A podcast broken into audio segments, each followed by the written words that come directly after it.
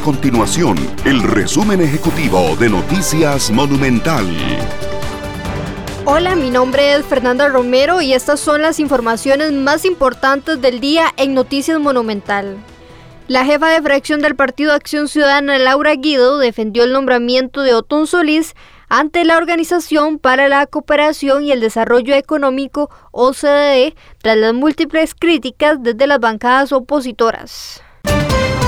La Caja Costarricense de Seguro Social en conjunto con el sector privado realizan una serie de estrategias para llevar al mismo tiempo la vacunación contra el COVID-19 y la influenza.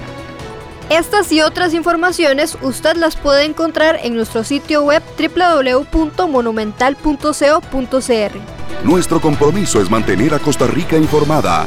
Esto fue el resumen ejecutivo de Noticias Monumental.